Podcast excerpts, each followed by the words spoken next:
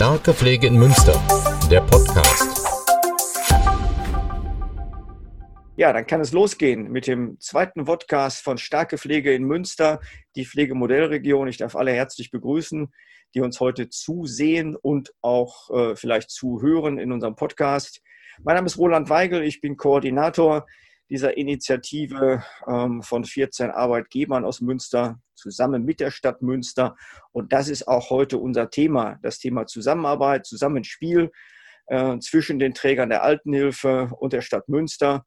Da hat es zwischenzeitlich ja eine ganze Reihe von ja, Initiativen und auch ähm, Meilensteine gegeben. Wir haben auch mal darüber berichtet, dass die Träger von einem Hand in Hand sprechen können das war vor rund drei Monaten. Jetzt haben wir sechs Monate Corona. Wir wollen mal schauen, wie ist das mit dem Hand in Hand gelaufen? Und dazu habe ich zwei kompetente Gesprächspartnerinnen äh, mit großem I heute hier versammelt am Bildschirm. Das ist einmal Dagmar Ankens-Hohmann, äh, Leiterin des Sozialamtes der Stadt Münster.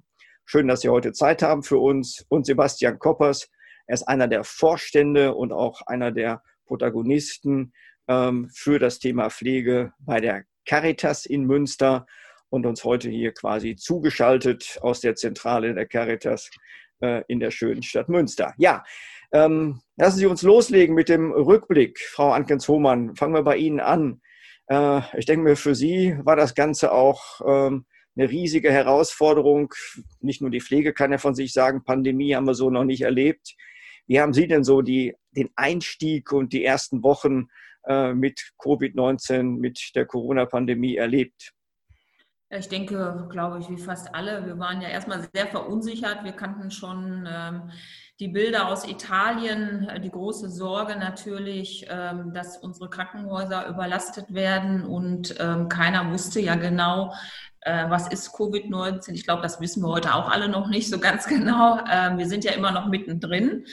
Ähm, und äh, das war schon äh, für unser Amt, für unsere Stadt eine große Herausforderung, die wir aber dann innerhalb des sofort, äh, ich glaube, die Stadt Münster war einer der ersten, die gleich den Krisenstab aktiviert hatten ähm, dort auch ähm, ganz gut, glaube ich, verortet haben, um auch entsprechende Entscheidungen zu treffen. Pflege ist ein Thema, Sozialamt ist natürlich noch mit anderen Thema, Wohnungslosigkeit, äh, ähm, Hilfe für alleinstehende Menschen und so weiter. Wir waren in vielen Bereichen unterwegs, aber das Thema der Pflegesicherung war natürlich ein Top-Thema. Mhm. Okay. Okay. Und Herr Koppers, wie war das für Sie so in den ersten Wochen, auch gerade in der Zusammenarbeit mit der Stadt? Ich denke mal, da geht es um das Thema Gesundheitsamt, aber auch WTG-Behörde. Wie, wie, hat das, wie, wie, haben Sie zueinander gefunden? Mhm. Den ersten Corona-Termin, den wir gemeinsam hatten, da saßen Frau Ackenzurmann und ich mit mehreren anderen Protagonisten auch am Tisch, war ja interessanterweise um die ambulante Pflege. Wir haben uns große Sorgen gemacht zu dem Zeitpunkt, ganz zu Beginn von Corona, wie versorgen wir eigentlich die Menschen, die in der häuslichen Umgebung sind? Und stoßen wir da eigentlich auf Versorgungshemmnisse mhm. in den ersten Wochen im März und im April?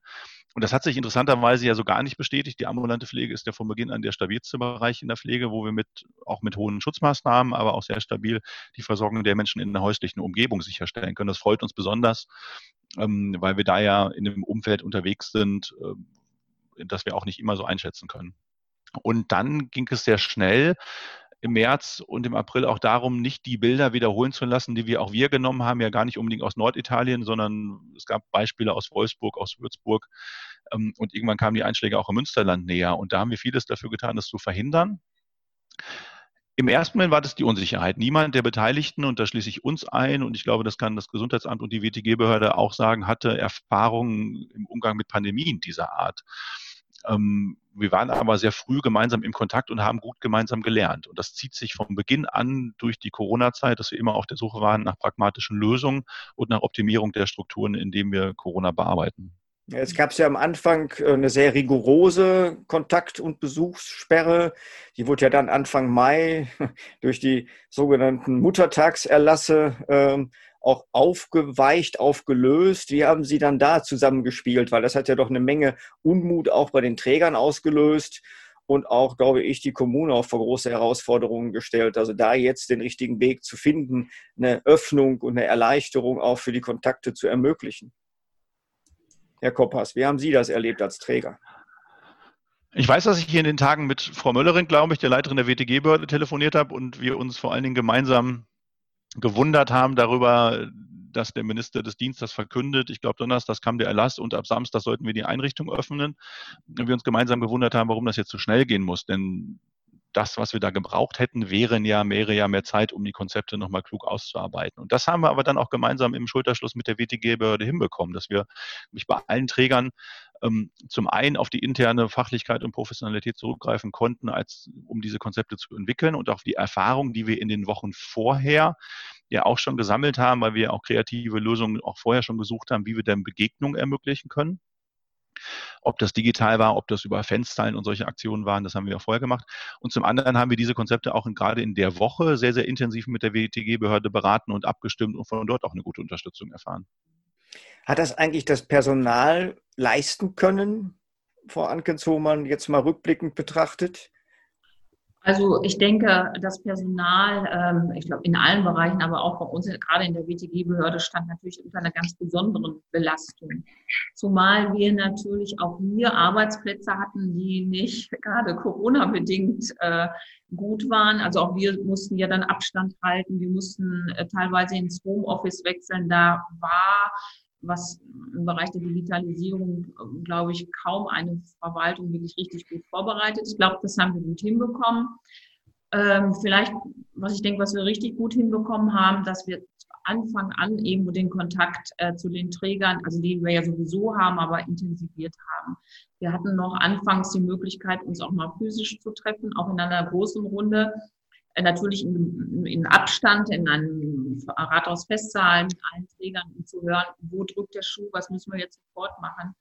Herr Koppers hat es eben angesprochen, ähm, bevor man zum Beispiel Besuche überhaupt stattfinden lassen konnte, das war jetzt auch zum späteren Zeitpunkt, ein großes Thema war die Schutzmaterialien. Es waren ja gar nicht ausreichend Schutzmaterialien da. Und da haben wir ähm, nicht nur äh, die äh, uns dann vom Land äh, zur Verfügung gestellten Materialien verteilt, sondern wir haben als Stadt selber versucht und auch bekommen Schutzmaterialien und konnten sowohl die ambulante und die stationäre Pflege und wir sind ja auch zuständig für die Eingliederungshilfe, da systematisch mit versorgen. Ich glaube, das war eine wahnsinnig große Herausforderung, die wir aber gemeinschaftlich gemeistert haben.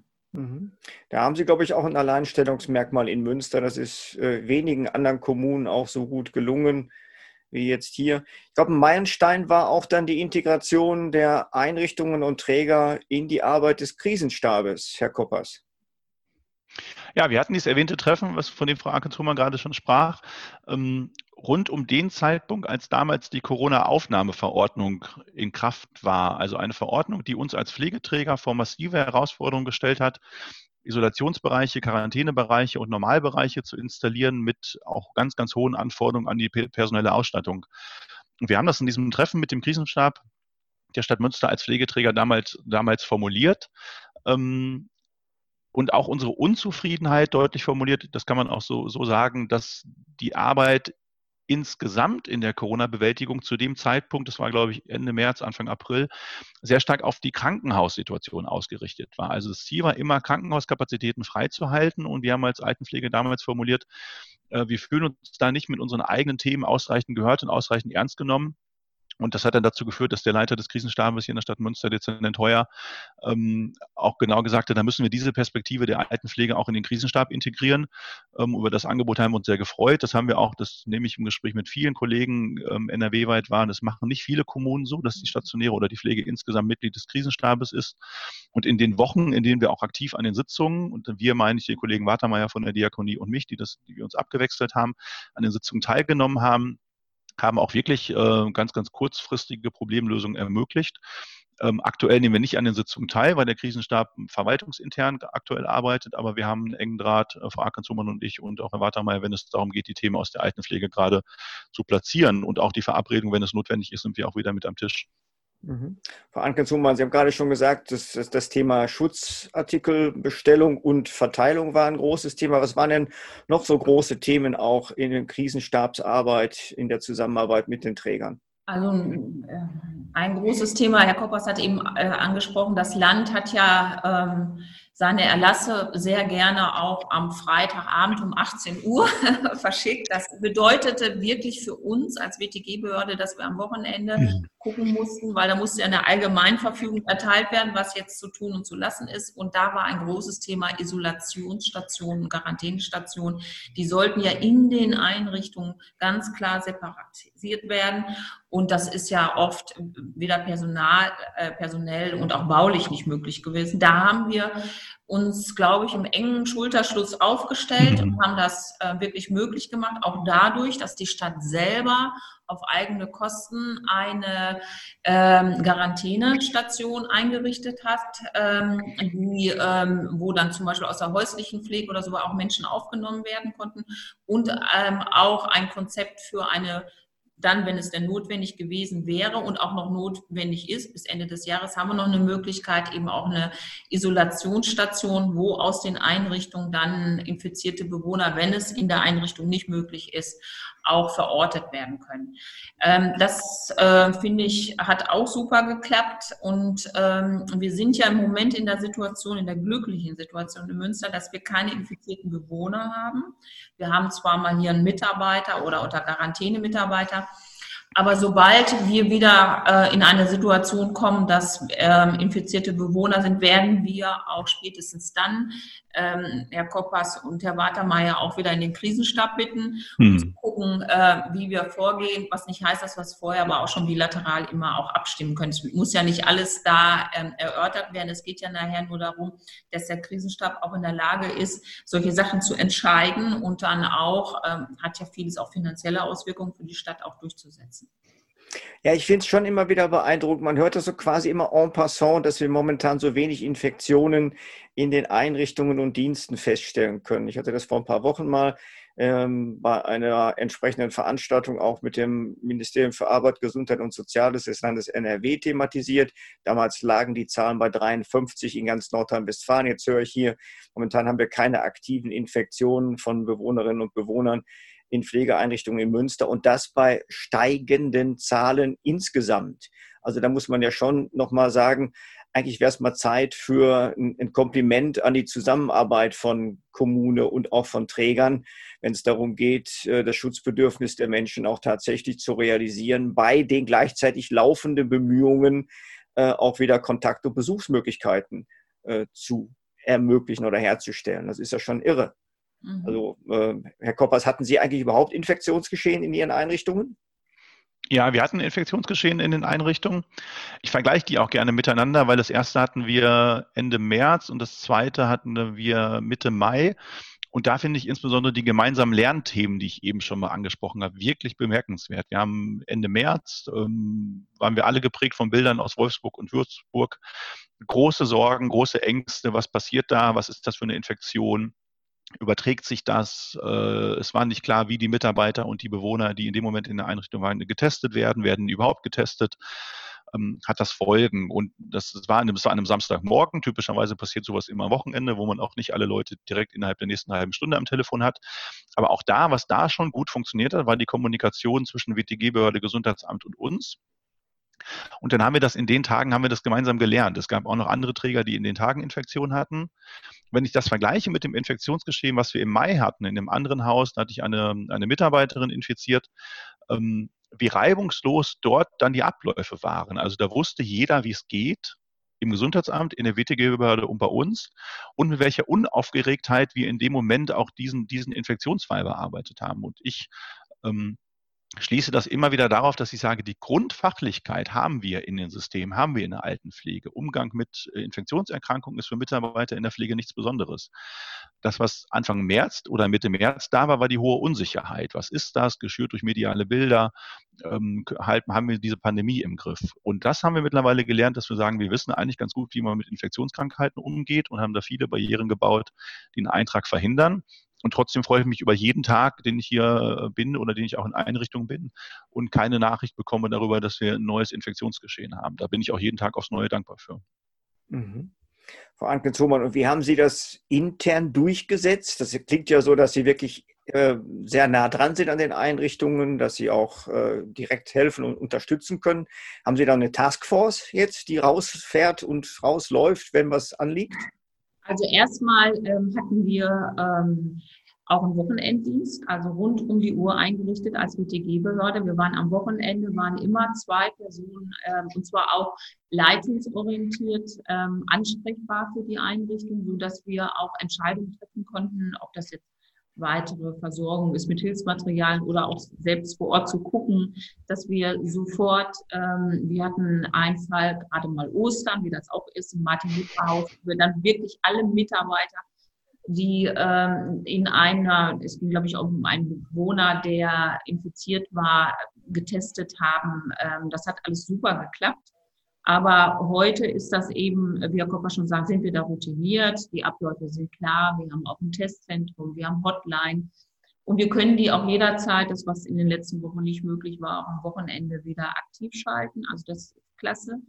Was, glaube ich, auch geholfen hat, ist, ähm, wir haben beim MDK Mitarbeiter angefordert. Ähm, der MDK ist ja, was die Begutachtung, äh, ich glaube immer noch nicht Ende Oktober ne, oder Ende September mhm. die erst wieder raus. Sonst sind die äh, Begutachtungen im Moment telefonisch.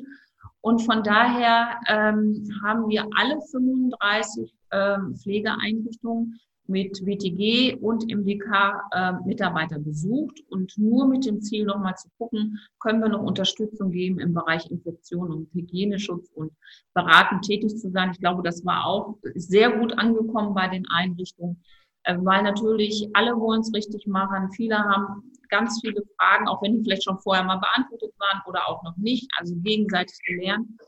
Und das war eigentlich, denke ich, auch sehr, sehr hilfreich oder ist sehr hilfreich jetzt auch ja, ich finde das nochmal wichtig, was Sie gerade sagen, das nochmal hervorzuheben, weil es wurden ja einige Medienberichte in den letzten Wochen auch ähm, kolportiert, dass, äh, naja, in den Einrichtungen ja jetzt nicht mehr systematisch kontrolliert würde und hinter verschlossenen Türen dort mehr oder weniger jetzt man machen könnte, was man wollte mit den Bewohnerinnen und Bewohnern. Ich möchte das nochmal festhalten. Sie waren in den Einrichtungen, sie sind in den Einrichtungen und sie haben auch nach wie vor einen sehr engen Draht und gute Einblicke. Ja, unbedingt. Und ähm, also erstmal, ähm, ich glaube, es ist ein Unterschied. Ähm, also ich nenne das einmal ein bisschen proaktive Beratung. Proaktive Beratung bedeutet nicht, dass die Einrichtungen uns immer anrufen können und sagen, wir haben Fragen, sondern dass wir auch uns zur Verfügung stellen und sagen, ist denn alles klar? Fehlt es denn? Ähm, wir kommen mal vorbei. Also das waren jetzt keine Überraschungsbesuche mit den MDK, wir haben Termine vereinbart.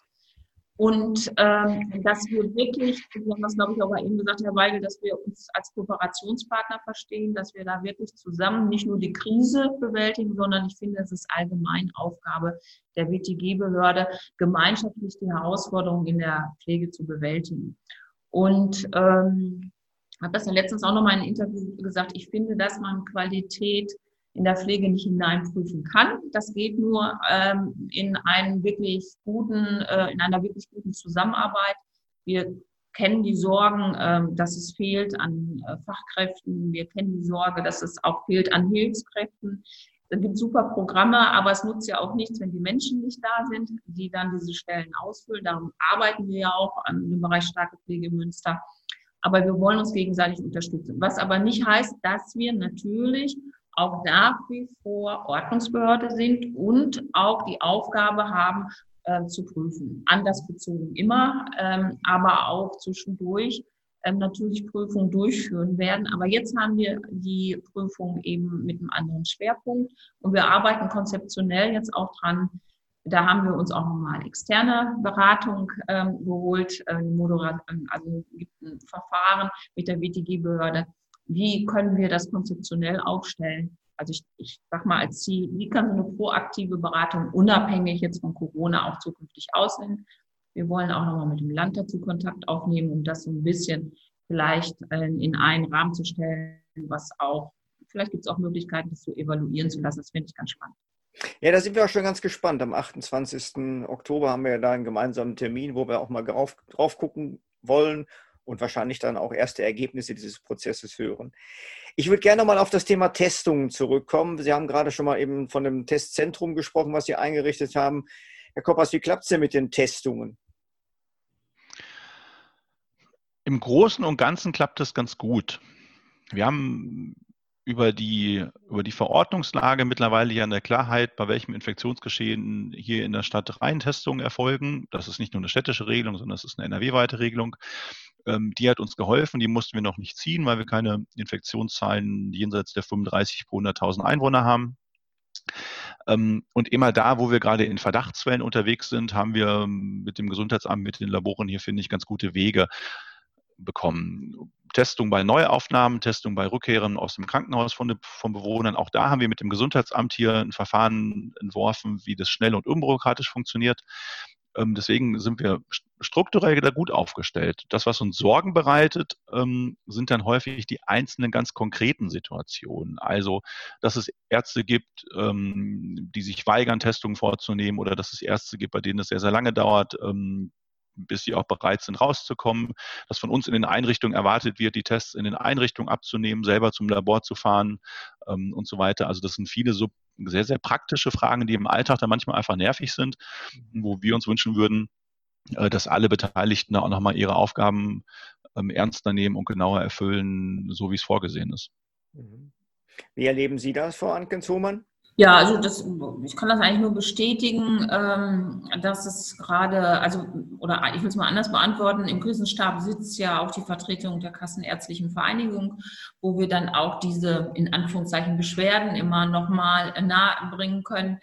Die Ärztelandschaft ist unterschiedlich, so will ich das mal sagen. Es gibt da sehr engagierte, andere sind zurückhaltend. Ähm, aber ich glaube, so wie ich es im Moment mitbekommen habe, dass es im Großen und Ganzen gut klappt. Es gibt ja grundsätzlich Fragen, ob Massentestungen, wann die richtig sind, mhm. zu welchem Zeitpunkt. Ähm, Im Moment ist ja sehr stark der Fokus auf Schule und auf Kita und weniger auf Pflegeeinrichtungen. Nun sind die Zahlen auch andere da, muss man jetzt sagen, die Infektionszahlen sind ja ähm, wahrscheinlich in der Schule, so wie ich das jetzt mitbekomme, eben häufiger, ne, als ähm, wir haben ja keine infizierten Bewohner, Bewohnerinnen. Dank, glaube ich, der guten Maßnahmen, ähm, auch Hygienemaßnahmen, aber wir haben auch für Glück, das hat auch was mit Glück zu tun, glaube ich. Ähm, denn so ein Ausbruch kann natürlich morgen sofort irgendwie passieren. Davor sind wir alle nicht gefeit, das ist klar. Aber ich glaube, dass das klappt und letztendlich ähm, hilft das Gesundheitsamt da immer weiter. Das ist, was Herr Koppers gesagt hat. Also die Kooperation mit unserem Gesundheitsamt ist für uns wichtig und für die Einrichtung wichtig. Und zur Not schaffen wir immer durch einen direkten Kontakt da auch schnell eine Lösung. Ja, aus dem Sport wissen wir ja, Glück kann man sich oder muss man sich auch erarbeiten. Ne? ja. Na okay, das wollen wir jetzt an der Stelle nicht vertiefen. Äh, ich würde gerne mit Ihnen so zum Abschluss nochmal schauen äh, oder einen Blick in die Zukunft wagen. Ein bisschen haben Sie das ja schon gemacht, Frau Ankenshomer. Sie haben gesagt, wir arbeiten an einem neuen Beratungskonzept, ähm, lassen das auch wirklich sehr systematisch nochmal oder reflektieren das sehr systematisch, machen das sehr systematisch und wollen das auch mit den Einrichtungen zusammen machen. Aber was wären denn für Sie so, naja, ich will jetzt mal sagen, so die drei wichtigsten äh, Learnings, äh, die Sie jetzt mit in die Zukunft nehmen, äh, wenn Sie jetzt auch gerade auf den Herbst und Winter gucken? Ähm, was wird für Sie in der nächsten Zeit Schwerpunkt sein, nach den Erfahrungen, die Sie jetzt auch mit Corona gemacht haben? Ja, also ich denke, was auf alle Fälle wir gelernt haben, dass wir eine, selber auch eine vernünftige Bevorratung haben müssen an Schutzmaterialien, um die im Notfall auch zur Verfügung zu stellen. Also das haben wir auch jetzt als Stadt Münster, das kann ich schon mal sagen. Wir haben neue Lagermöglichkeiten auch. Das ist ähm, ein ganz entscheidender Punkt. Das heißt, die Keller sind voll. Ja, also nicht nur der Keller ist nicht nur voll, da ist jetzt eine neue zentrale Halle sogar angemietet worden. Also wir kriegen ja auch nach wie vor eben Schutzmaterialien vom Land, nicht nur für, für die Pflegeeinrichtungen, auch für die Krankenhäuser, dafür sind wir ja auch zuständig. Aber ähm, genau, wir, wir, gucken nicht nur, dass voll ist, dass wir auch wissen, was da drin ist. Äh, Herr Popper, Sie erinnern sich, wir haben mal eine Lieferung, mhm. da müssen die Masken erst noch zusammengebaut werden. Also das finde ich jetzt nicht so sinnvoll. Also die Qualität ist ja auch, ist ja auch unterschiedlich. Aber das wissen wir jetzt, dass wir da hingucken und das ist, glaube ich, eine ganz wichtige Erfahrung. Die zweite Erfahrung ist, ähm, dass wir unsere gute Zusammenarbeit, die wir haben, auf alle Fälle, also der Austausch. Ähm, ich glaube, ich habe gleich Anfang März Herr Koppers angerufen, Herr Watermeier, und gesagt, ich brauche Ihre private Handynummer für alle Notfälle. Ne? Und haben Sie auch bekommen? Ich glaube, das ist auch wichtig, dass man hm. da ähm, wirklich deutlich macht, wir stehen eigentlich zur Verfügung. Und das wollen wir auch in Zukunft, denn die Herausforderungen werden ja auch unabhängig von der Pandemie immer eine große sein. Wir haben, vielleicht darf ich das das letzte nochmal gesagt, am letzten Wochenende eine Evakuierung in Mauritz äh, durchführen müssen, war ich auch wieder im Krisenstab. Und da waren auch äh, über 300 Menschen in stationärer Pflege, in, in Wohngruppen. Und da hat man auch gemerkt, auch Evakuierungspläne, die eigentlich da sein müssen, sind vielleicht nicht immer so ausgearbeitet für jeden Fall und ähm, einfach der Kontakt zu den Einrichtungen und auch zu den Einrichtungsleitungen, das ist das A und O äh, für die Zukunft, für die Zusammenarbeit. Okay. Herr Koppers, was sind für Sie die drei wichtigsten Learnings für die Zukunft?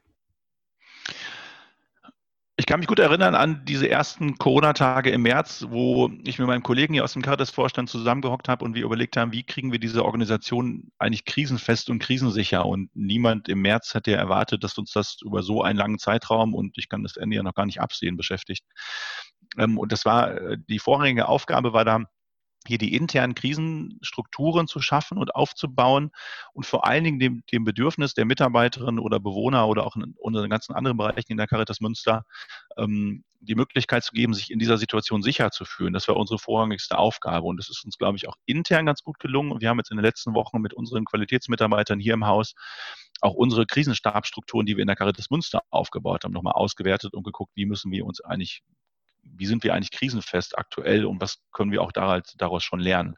Das haben wir gemacht, haben das nochmal weiterentwickelt und sind da ganz, ganz glücklich mit. Also, dass ich jetzt bei den nächsten Krisen, welche auch immer das sein mag, zugreifen kann auf viele Krisenerfahrungen. Ähm, in der Pflege ähm, ist es die Aufgabe, die wir gelernt haben, auch weiterhin gut unsere eigenen Fachkräfte auszubilden und weiterhin, das machen wir heute schon, viel, viel Geld in Fortbildung zu investieren. Denn Sie haben das eben so schön gesagt, Glück muss man sich erarbeiten. Ich glaube, an dem Satz ist da viel Wahres dran.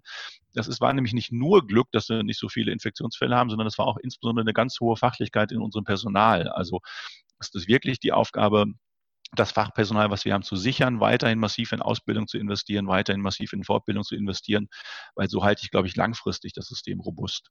Ähm, und, und darüber hinaus die dritte Aufgabe ist, dass auch mich, für mich auch die Anforderung an den Sozialstaat, und das macht mir Sorgen, wenn ich mir die Diskussion um die kommunalen oder auch Landes- oder Bundeshaushalte angucke, ähm, das hat in Deutschland vor allen Dingen so gut funktioniert, weil wir eine funktionierende Landschaft der freien Träger haben, weil wir eine funktionierende Landschaft ähm, in der Sozialstaatlichkeit haben, die gut ausgestattet ist heute. Und in jeder krisenhaften Situation merke ich das genau, wie gut sie ausgestattet ist, weil dann kann auch die ganze Trägerlandschaft so professionell arbeiten. Also ist der Lernerfolg für mich politisch zu sagen, wir müssen weiterhin so robuste Trägerstrukturen erhalten. Ja, finde ich nochmal einen wichtigen Hinweis auch zu sagen, wir können da eigentlich auch auf was aufbauen. Wir haben eine Basis, die aus meiner Wahrnehmung zumindest äh, am Anfang viele unterschätzt haben. Es gab ja viele mhm. Befürchtungen, äh, die mit den klassischen Klischees über Pflege- und Gesundheitseinrichtungen einhergehen, von wegen, ne, haben wir denn da überhaupt die Qualität, haben wir denn überhaupt die Ressourcen? Und wenn man eins sagen kann, das haben Sie gerade ja indirekt auch schon nochmal gesagt, Pflege kann Krise und also konnte vorher schon gut mit Krisen umgehen. Wir haben jetzt viel gelernt. Jetzt kann Pflege zusammen mit Stadt, Münster zumindest kann man das für Münster sagen, auch Krise. Und ähm, auch das finde ich bemerkenswert, wie sie da gut miteinander und auch übereinander reden. Also das finde ich auch nicht überall im Land Nordrhein-Westfalen vor, äh, dass es ein solches Miteinander auch gibt. Und das finde ich schon wirklich großartig. Und das gehört dann auch in die Öffentlichkeit, äh, das auch mal gesagt zu haben und äh, sich das auch mal gegenseitig sagen zu können. Es ist eine Zwischenbilanz, die wir ziehen können. Aber ich glaube, es ist eine Zwischenbilanz mit Selbstbewusstsein, mit dem Selbstbewusstsein nämlich, viel gelernt zu haben und dabei auch äh, Beziehungen aufgebaut zu haben, Netzwerke aufgebaut zu haben, die uns hoffentlich jetzt durch den Winter und auch durch den Herbst tragen werden, mit all den Befürchtungen, die damit verbunden sind. Aber nochmal aktuell null Infektionen in den Einrichtungen und das ist kein Zufall. In diesem Sinne möchte ich mich von allen Zuhörerinnen und äh, Zuhörern und Zuschauerinnen und Zuschauern und vor allem von meinen beiden Gesprächspartnern hier an dieser Stelle verabschieden. Wir werden uns sicherlich nochmal wiedersehen. Auf jeden Fall ist die Aufzeichnung zu sehen und auch zu hören in der nächsten Zeit. Vielen Dank fürs Gespräch und äh, ja, alles Gute und bis die Tage. Ja, vielen Dank. Vielen Dank.